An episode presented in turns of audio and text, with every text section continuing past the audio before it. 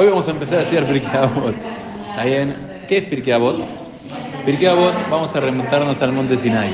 En el monte Sinai, el pueblo judío cuando acampa en el monte Sinai, lo primero que ocurre es que viene Hashem y dice los diez mandamientos, los Aseret Adibrot.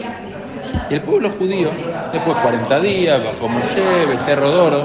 Ahora, ¿qué es lo que en definitiva recibe el pueblo judío en el monte Sinai? Todo lo que es la Torah. Ahora, la Torah escrita, que es la Torah que leemos cada semana en el Beta Knesset, que de hecho todo el año pasado siempre estudiamos Perayá, siempre agarramos algún pasuk, una letra, una idea de la Perayá y nos explayábamos en eso. Eso es la Torah escrita y esa Torah escrita fue escribiéndose a medida que iban pasando los años en el desierto. No es que, a ver, imagínense, Moshe en el monte Sinai, de repente recibe el pergamino, el rollo de la Torá como lo conocemos hoy, y de repente dice, el pueblo judío va a ser el becerro de oro. Uh, terrible, o sea, voy a tener que pedir, voy a... No, no es que Moshe tenía el diario de qué va a pasar al día siguiente. Me acuerdo cuando era chico, ahí íbamos siempre las temporadas a Punta del Este, y las casas que alquilábamos eran básicas, ¿está bien? Y había canales de aire así medio raro en la tele, y me acuerdo que había una serie que llamaba El Diario del Mañana. Entonces era una persona, la serie era tipo, recibía el diario todas las mañanas, pero el diario no era el diario de hoy, era el diario del día siguiente. Entonces como que sabía, era bastante interesante. Ahora, no es que Moshe recibe la Torá, entonces él lee que van a hacer un becerro de y cuando bajes ahora al monte Sinai van a estar pecando. Entonces vos tirás las tablas y no. Esa Torá escrita, que conocemos como Torá escrita, es algo que se fue escribiendo a medida que iban pasando los años en el desierto. Y antes de entrar a la tierra de Israel, se hicieron 12 copias, o sea, de realmente 13, una para cada tribu del pueblo judío y una que se guardó en el Mishkan. ¿Está bien? Ahora, ¿qué es la Torá que se entrega además en el monte Sinai? Se entrega se entrega lo que es también la Torah oral. ¿Qué es la Torah oral? La Torah oral es todos los conceptos legales, técnicos, prácticos, valores éticos y morales del pueblo judío. Todo eso lo recibimos en el monte Sinai.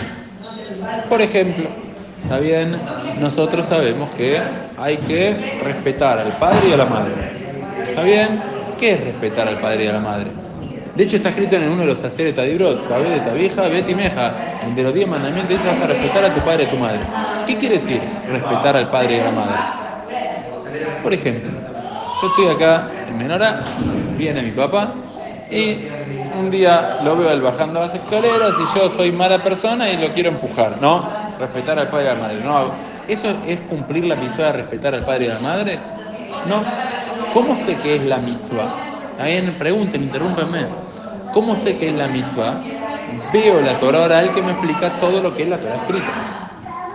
Entonces veo, ¿qué quiere decir? Una cosa es honrar y otra cosa es temer. Honrar, por ejemplo, es que eh, no lo contradice. Temer a los padres es no contradecirlos. Es alimentarlos. Es pararse cuando entran al lugar donde uno está.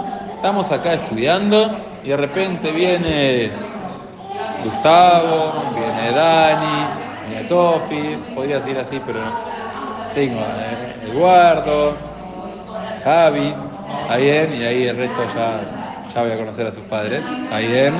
Ahora, entra y tengo obligación de pararme cuando entra. En señal de respeto, me dieron la vida. ¿Eso cómo lo sé? Tengo la Torah oral. ¿Está bien? Me siguen hasta acá, hoy es una... Ya vamos a empezar a bajar, no se preocupen. Ahora, además de la explicación, sepamos que a lo largo de muchos periodos de la historia del pueblo judío, hubo gente que decía, yo creo en la Torah escrita, pero no en la Torah oral.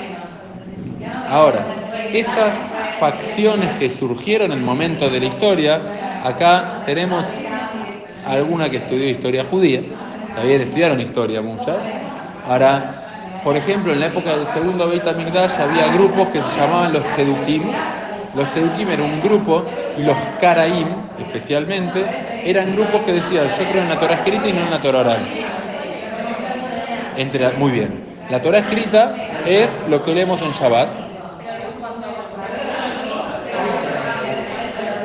Muy bien. ¿Cuál es la diferencia entre ideología, entre Torah escrita y Torah oral? La Torah escrita vos la lees sola y no tiene mucho sentido en muchas partes. Por ejemplo, vas a poner como señal en las puertas que es la mitzvah de mezuzá. Ahora, ¿cómo sabemos qué se escribe en la mezuzá? ¿Dónde se coloca? ¿Cómo se hace? Todo eso está el manual en la Torah oral. O por ejemplo los tefilín. En los tefilín está escrito que los vas a poner a los hombres como señal entre los ojos. ¿Está bien? Uletotafot ven en eso, como señal entre tus ojos. Ahora, ustedes vieron, ¿dónde se pone el tefilín? ¿Acá? No, se pone acá, donde nace el pelo, y en caso que el pelo deje de nacer por motivos, eh, a veces el pelo se cae en los hombres, ¿está? ¿Dónde empezaría el pelo? ¿Está bien? Ahora, si alguien no cree en la Torah oral, o no recibe la Torah oral, no entiende nada. Por ejemplo, hay una prohibición, está escrito en la Torah, Lote Behol Moshebotejem Beyom Shabbat, no vas a encender fuego en tus hogares en el día de Shabbat. ¿Qué hacían los caraitas? Todo Shabbat oscuras. Cero. La Torah dice eso, pero eso es mentira. ¿Qué quiere decir? No vas a encender fuego. Quiere decir que no puedes encender fuego, pero vos podés dejar fuego de antes, programar la luz, el timer, obvio que sí. Entonces, la Torah oral, en parte, es el manual que explica cómo cumplir la Torah escrita. Son cosas indivisibles. De hecho, los jajamim, los sabios, vamos a empezar a ver dentro de poquito, que generación tras generación van no adaptando, los jajamim no adaptan, aplican la Torah a la generación actual. ¿Está bien? Y entonces había cosas que tal vez no eran necesarias de explicar antes, pero ellos la van adaptando y ayornando a la época, no modifican la ley de la Torah, pero nos dicen cómo aplicarla. Ejemplo, microondas. ¿Usan el microondas ustedes o no? ¿Sí? Todos usan el microondas. ¿Ustedes piensan que hace 60 años o 50 años había microondas? No. Entonces, ¿qué es el microondas? ¿Cómo, funciona? ¿Se puede usar en Shabbat? ¿No se puede usar en Shabbat? ¿Tiene idea cómo funciona el microondas? Enchufar, apretar los botones es fácil. Técnicamente no las voy a aburrir en eso. Pero cuando va viendo cosas nuevas se ve cómo se aplica respetando la ley de la Torah. Ahora, todo ese conjunto de Torah oral que fue Moshe de Monte Sinai, o sea, en lugar de hacer una grabación como estamos haciendo ahora para Niki, imagínense que cuando la van a visitar, está bien, amén pronto en la casa, no más en el sanatorio, le cuentan palabra por palabra todo lo que acabamos de escuchar. Posiblemente no sea tan fácil reproducir todo. Che, ¿estuvo bien el show? Sí, más o menos. Alguna cosa linda dijo. Perfecto, chao. Eh, todo palabra por palabra, por eso es bueno anotar. Hoy todavía no dimos los carnes, pero por eso es bueno también anotar y demás. Ahora, la, los jajamim desde Moshe se fue transmitiendo y Moshe le explicaba al pueblo y después otro jajam le explicaba al pueblo y, y, el alumno le explicaba a otra persona y así se iba transmitiendo la Torah oral. Impresionante. Por eso Am Israel, el pueblo judío, reconoce que las generaciones a nivel espiritual van bajando de nivel. ¿Está bien? De hecho, si un rab grande, cuando hay un decreto rabínico, no se puede borrar por cualquier cosa. Tiene que borrarlo a alguien que sea del tamaño de él. Hoy en día tenemos uno de los rabanim grandes del pueblo judío, se llama Rab David Yosef. ¿Está bien? Que viene a menorar una vez por año. Cuando venga Besat Hashem, vamos a hacer una reunión. Ahora, el papá de él era el Rab Obadia Yosef. Y Rab David no discute con lo que decía el papá. El papá sabía más. Punto. ¿Está bien? Y eso se va transmitiendo así. Ahora llegó un momento, se iba transmitiendo, calculen, ¿está bien? Para conectarlas con la historia. Hoy es muy teórico la primera parte, igual Creo que es la clase más divertida de historia que tuvieron por ahora en la vida. 40 años en el desierto. Es bastante 40 años. Yo soy viejo y no llego a 40 años. ¿Saben? 40 años en el desierto. No soy viejo tampoco. 40 años en el desierto. Se entra a tierra de Israel. Básicamente que se entra a tierra de Israel hasta que se construye el primer Beit o mejor dicho, se nombra el primer rey de Israel, pasan prácticamente 400 años. ¿Está bien? ¿Y cómo se transmitía la Torah? Oral. O uno en otro, en otro, en otro. Se construye el primer HaMikdash. Está en pie durante 420 años. Lo destruyen Babel, exilian a gran parte del pueblo judío, se van de Israel. ¿Y cómo seguían transmitiendo la Torah? Oral. Y, se mantenía. Se vuelve Israel 70 años después, se construye el segundo Beit HaMikdash 410 años después, lo vuelven a destruir los romanos. ¿Cómo se sigue transmitiendo la Torá? De manera oral.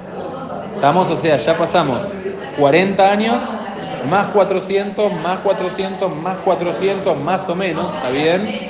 Con casi 1400 años de que se entrega la Torá hasta que se destruye el segundo Beit HaMikdash y todo se seguía manteniendo de manera oral uno a otro, maestro, alumno, padre a hijo. ¿Está bien? Llegó un momento en el cual después de la destrucción de ese Beit HaMikdash, viene un rab, un jajam, que se llamaba Rabbi Yehuda Anasi. Rabbi Yehuda Anasi, que era el líder del pueblo judío en aquel entonces, él dice, si seguimos así, se va a perder la Torah, se va a perder el judaísmo, se va a perder los valores. Entonces él decide agarrar esa Torah oral, que todos lo sabían de memoria. Ustedes saben un montón de Torah oral, sépanlo. Si usted les pregunta a la mayoría, a la Jot, leyes, concepto de Torah, tenemos un nuevo alumno. Ento- Entonces, claro que Vale no lo agarró todavía. No. En cualquier momento. ¿Está bien? Podés hacerlo. Podés 100%. Al Nati y, y. Ahora, entonces, como estaba diciendo, ustedes saben un montón de Torah oral, de conceptos, de valores. Si yo les pregunto un montón de cosas, ustedes las saben. Viene Rabbi Odan así y escribe lo que se llama la Mishnah. ¿Qué es la Mishnah? Que eh, uno escucha hablar de la Mishnah. ¿Qué es la Mishnah? También la Mishnah es un resumen de la parte legal de la Torah oral. Ahora van a ver por qué estoy poniendo la marca. Y Rabbi Yehuda así la ordena, la compila, selecciona. Acá ahora estamos en un shiur, acá hay otro shiur, ahí hay otro shiur. Al lado del mismo aula, por eso el ruido de locos que hay. ¿Está bien? Ahora, ¿qué hizo Rabbi Yehuda así? Salvando la distancia, va un shiur y escucha lo que están eh, hablando de leyes de Torah oral. Y lo que dijo Ari tal vez tuvo más sentido que lo que dijo otro. Entonces escribía la frase en nombre de Ari. ¿Se entiende? Y así empieza a escribir las Mishnayot y compila, está bien hoy dije introducción, y compila todo lo que es la Mishnah, la Torah oral, en seis secciones distintas. Ejemplo, Zeraim es todo lo relacionado con temas de cosecha, de campo. ¿Está bien? ¿Qué quiere decir? Por ejemplo, ¿qué leyes tenemos del campo? ¿Ustedes conocen? ¿Eh? Muy bien, dice Karim. Leyes de Shemitah es una ley agraria que cada siete años hay que dejar, dejar de cazar la tierra. Las leyes básicas están ahí en una Mishnah. Está bien, Shevit. Hay un año, hay una Mishnah, un, libro entero que se llama Shevit. Habla todas las leyes del séptimo año. PA. PA quiere decir esquina. ¿Vieron cuando uno dice las peot? Tipo, uno lo asocia con eh, los bucles que habrán visto en Jerusalén. ¿Está bien? Peot, PA quiere decir esquina. Cuando alguien tiene un campo en la tierra de Israel, tiene una obligación de dejar las esquinas cada vez que cosecha para gente carenciada. ¿Por qué dejar las esquinas? Porque cuando uno trabaja y uno cosecha, uno valora mucho más lo que está haciendo. Es, es distinto eso que darse de acá. Como que, uno me dijo, Ari, ¿por qué nos juntamos, armamos cajas para los hagim? Ahora yo pienso, ¿le das una caja y le salvaste la vida? No, está bien. Ahora, cuando la Torá quería dar, ok, estas secciones los campos, agarren cada uno. Fíjense cómo humaniza el concepto de que el otro trabaje. Todo eso está en Zeraim. Segundo tema, Moed. Moed, ¿qué quiere decir? Fiestas. ¿Qué fiestas tenemos en el pueblo judío? Tenemos Shabbat, tenemos Pesach, tenemos Yom Kippur, tenemos Sukkot. Cada fiesta tiene un tomo de la Mishnah. O sea, toda esa tradición oral que se iban enseñando uno al otro para que no se olvide Rabí Yehuda Nasi escribió Moed. Nashim, ¿qué quiere decir Nashim? Eso es Orhim. Nashim son mujeres. ¿Está bien? Ish, Isha, es verdad. Eh, es confuso porque Ish es hombre, Isha es mujer, y el plural es Anashim y Nashim. Es como un poco hacerlo fácil, no me la compliques. ¿Está bien? Ahora todos los temas relacionados con la relación que hay entre el hombre y la mujer. Por ejemplo, todo lo que es la que tú vas. ¿Está bien? Amén.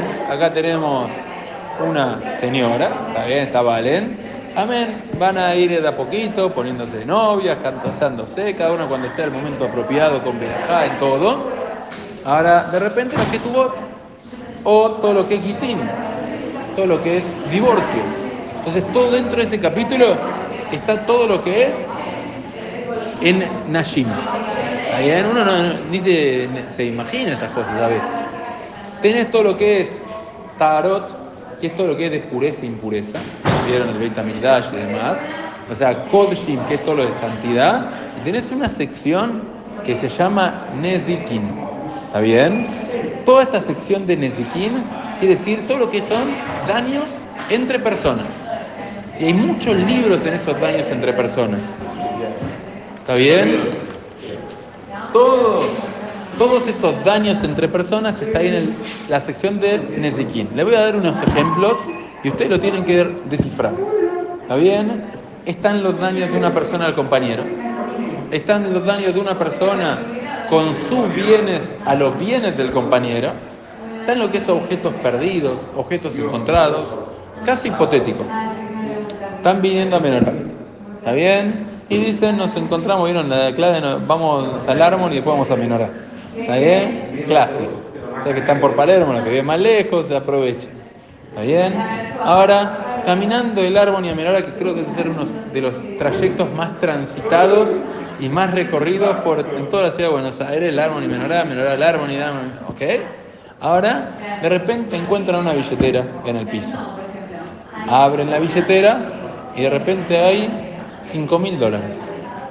Y ven una tarjeta dentro, buscan información, DNI, y dice, ve, ah, DNI de Ariel Berim.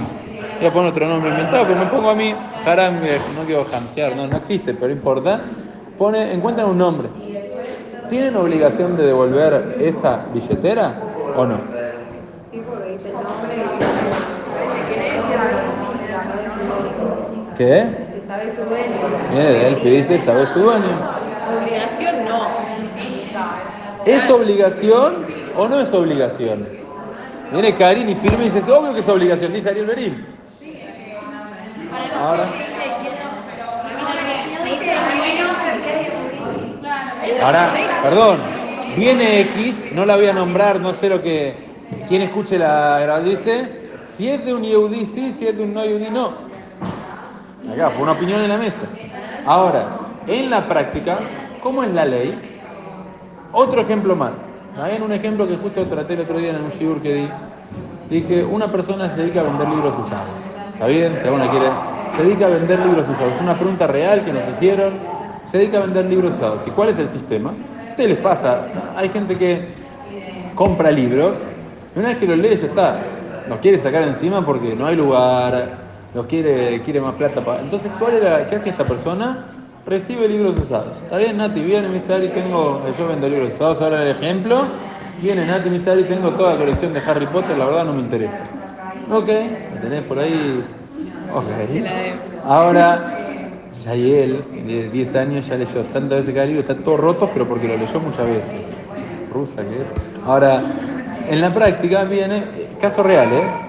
Este hombre le vende libros usados y cuando le dan los libros, fijan un valor, cuando los vende, el 50% es para él, el 50% para el dueño.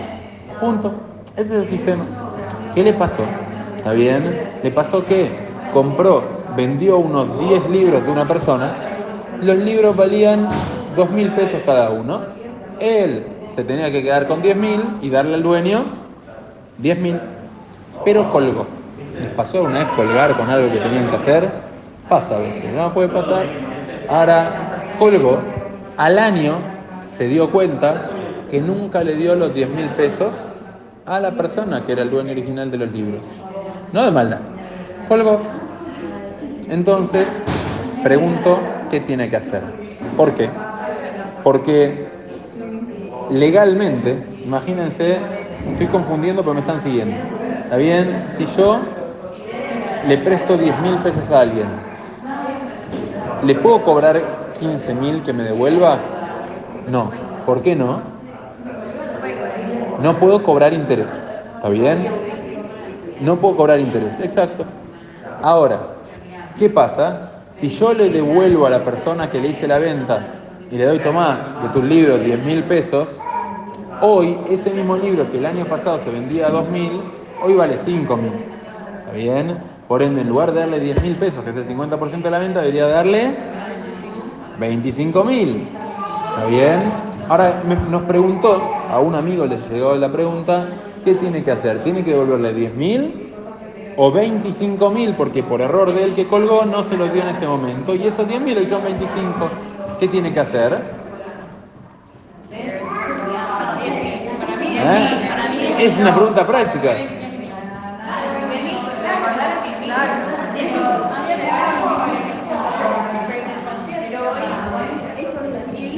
¿Qué hay que...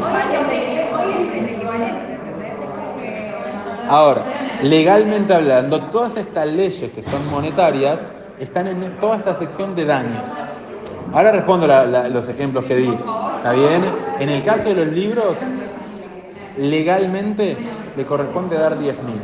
O sea, si va al juez, al Bedín y le dice, juez pasó así, así, el juez no te puede obligar a vos a pagarle el doble, más porque sería como cobrar interés. Yo te debo 10 mil, como no te lo di durante un año, me cobras 25, le estoy cobrando intereses.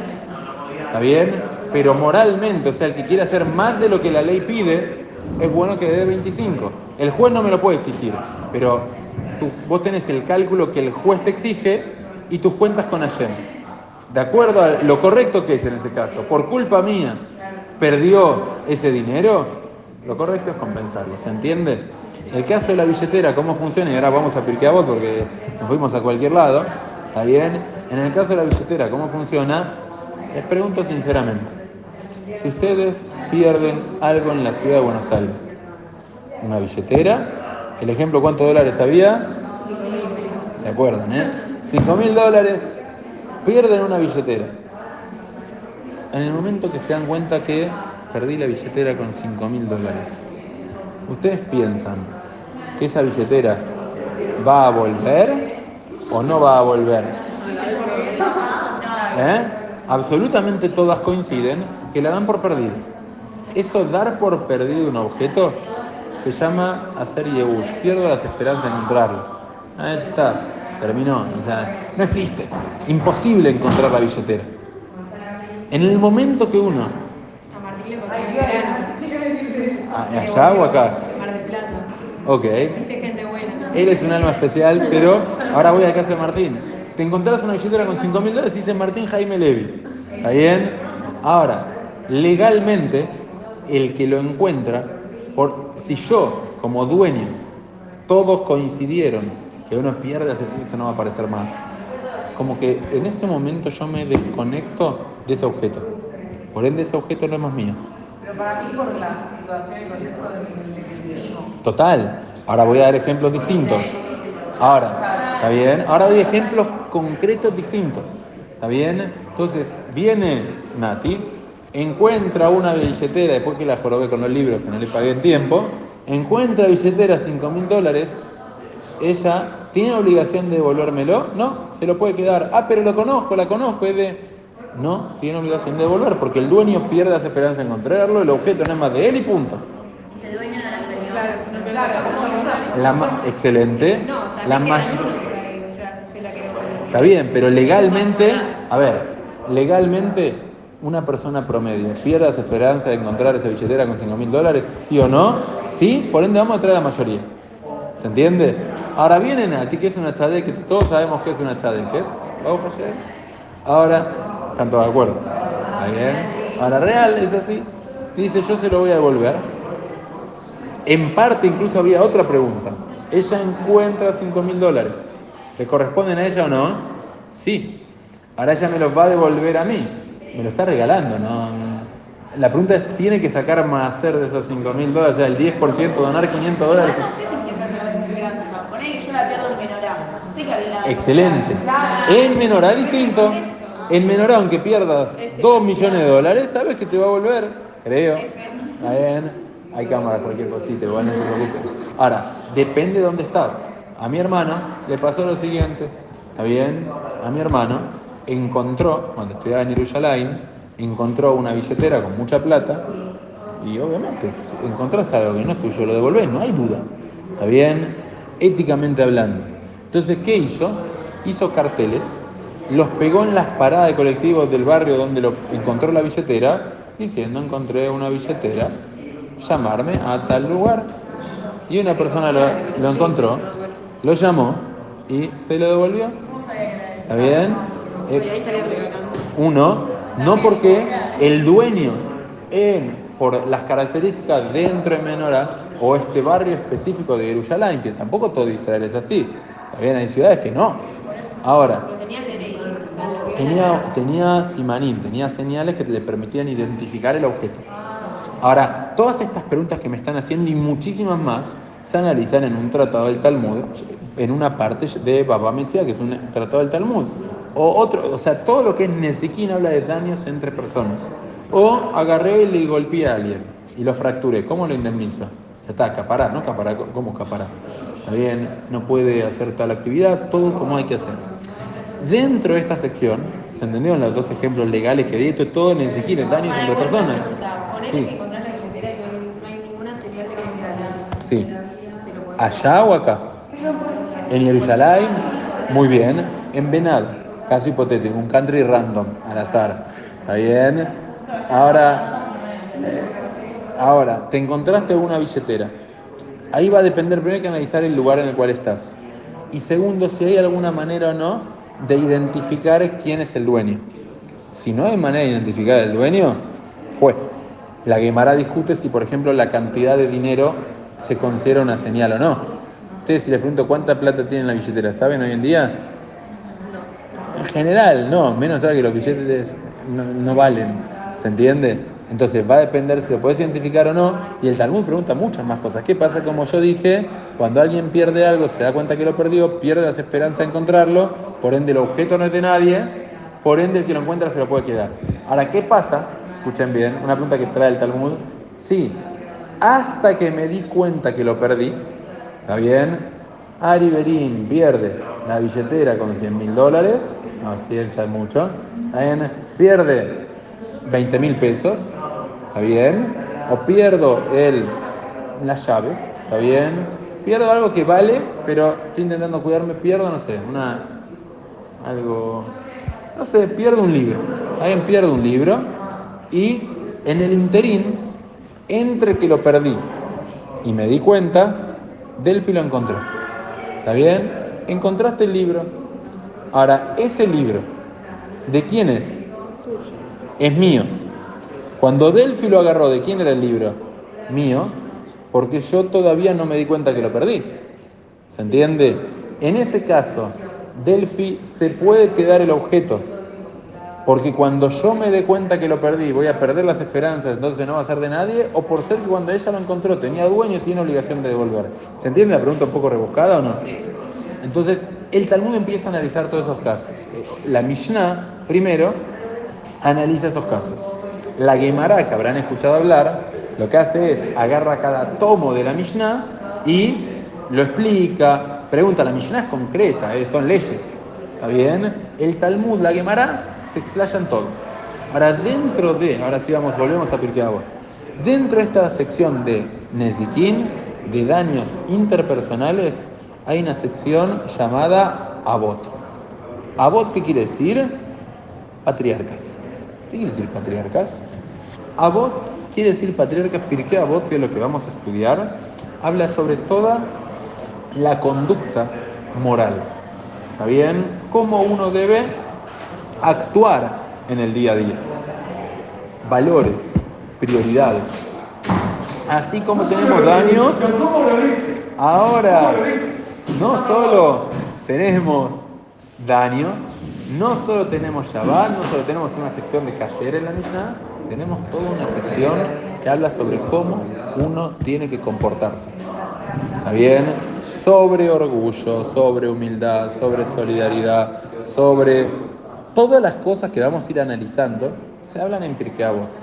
Pero solamente del nombre ya podemos aprender mucho.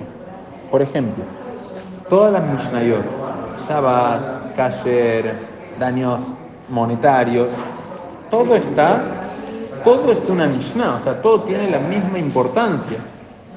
Y dentro de esas Mishnayot, que son legales, tenés Abot, que habla de la conducta, de, la- de- los valores éticos y morales de la persona.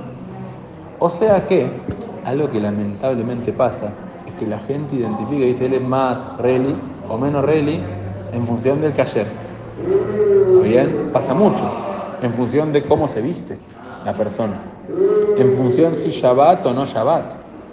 Pero la conducta de la persona a nivel ético está exactamente al mismo nivel que Shabbat.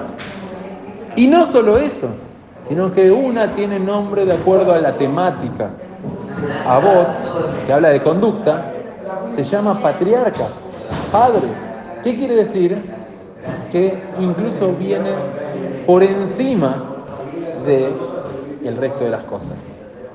Entonces, eso es la introducción. Ahora entendemos un poco más qué es Pirkei Avot.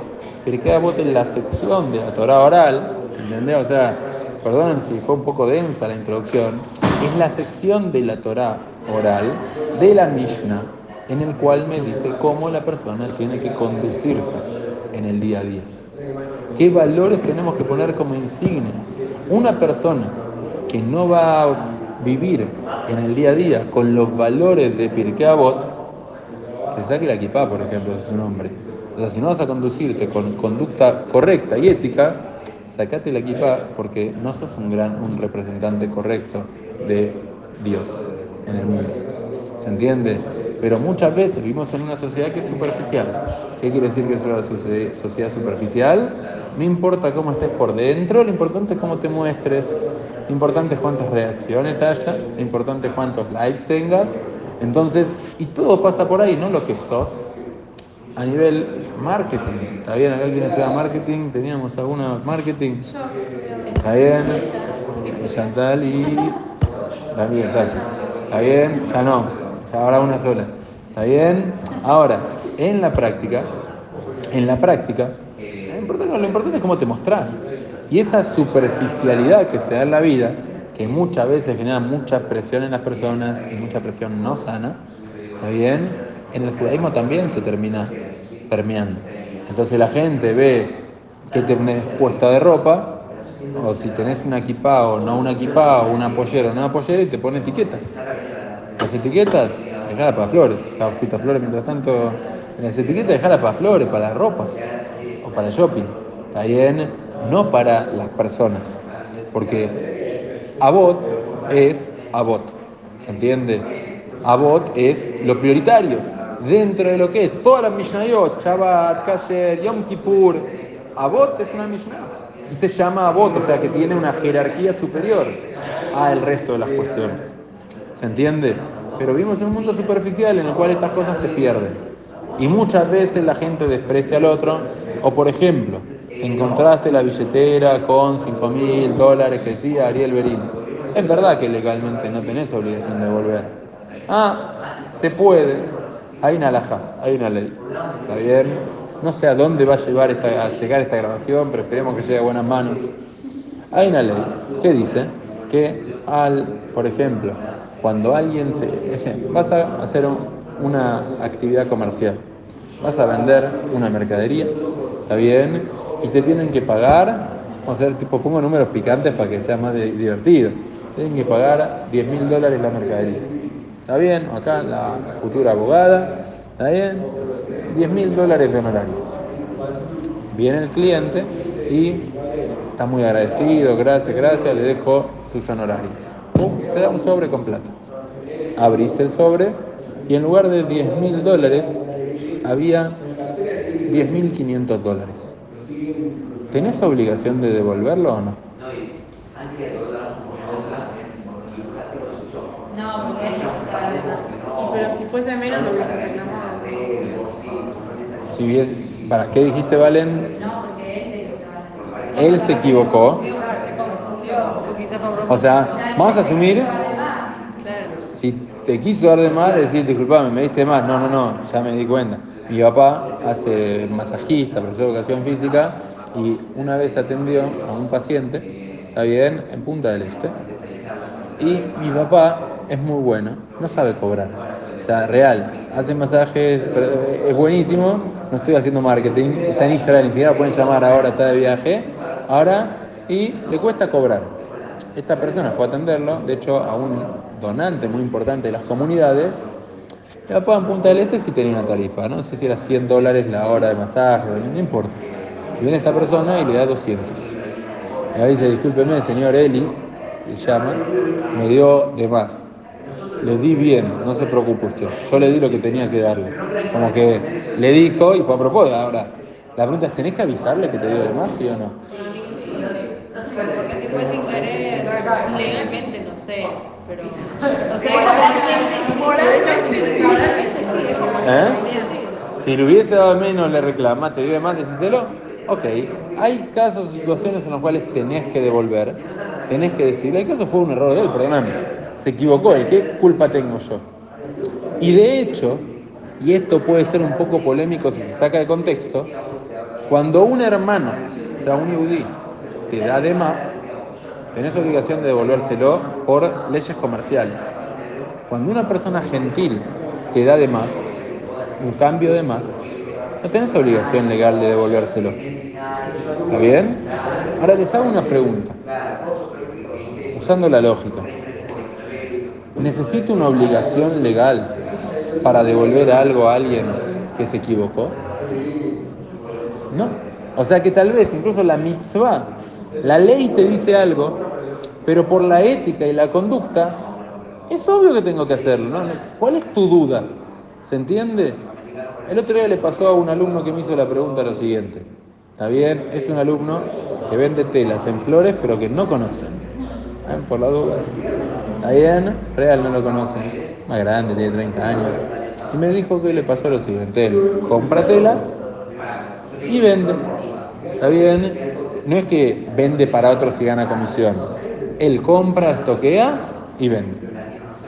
Compró unos rollos, compró una mercadería, mucha mercadería, la vendió y al mismo cliente que le vendió una vez le vuelve a vender la misma mercadería y el cliente lo llama, vení por favor, estoy muy molesto con vos. No entendía qué pasó. Lo va a ver y me mostró las fotos.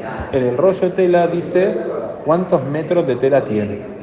Bien, no sé si Cande ya está coachada con el tema, ya sabe, dice cuántos metros tiene esa tela. ¿Y qué pasó? El cliente compró la tela, fabricó prendas, pero no le rindieron la cantidad de prendas que deberían haberlo rendido de acuerdo al cálculo de diseño de indumentaria.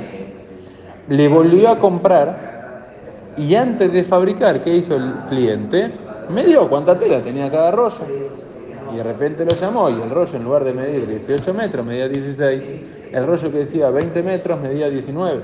Había una diferencia de más de un 10%. ¿Está bien? Y en los más de 100 mil dólares de mercadería que él le compró al cliente, a, a su proveedor, o sea, a este cliente, entonces, ¿qué hizo esta luna? Le dijo, mirá, debe ser un error. Le dijo al cliente, no puede ser, que sí que no, igual déjame hablar con el fabricante, con el importador, y lo llama su proveedor, con un tipo religioso. Eh, superficialmente, al menos. No, no voy a jugar de ninguna manera.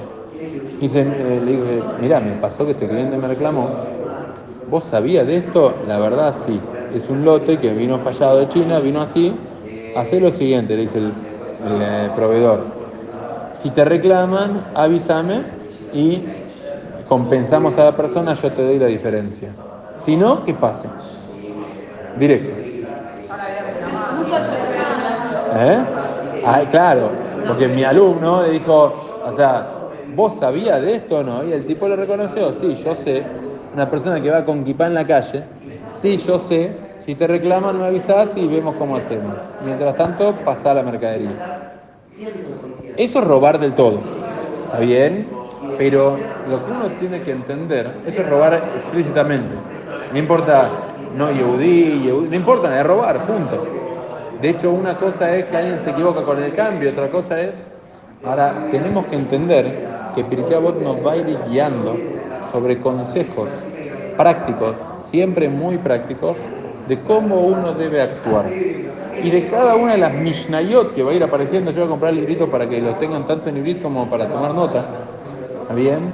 De cada Mishnah vamos a ir volando a diferentes aspectos del día a día, de la personalidad, de un montón de cuestiones que si logramos de la hora de Pirkei Avot, llevarnos cada día un concepto específico, que a veces vamos a decir muchos conceptos, porque la Mishnah nos va diciendo de qué hablar. Vamos a crecer como personas, que eso es para el, el objetivo para el cual venimos al mundo. ¿Está bien? No venimos al mundo ni para hacer plata, ni para... Venimos al mundo para crecer. Las herramientas para crecer son las mitzvot. ¿Está bien? Y como explicamos, como fuimos hablando, Abot, la conducta, tiene igual o mayor categoría que el resto de las mitzvot. ¿Se entendió la introducción de Pirkei Avot? Muy bien.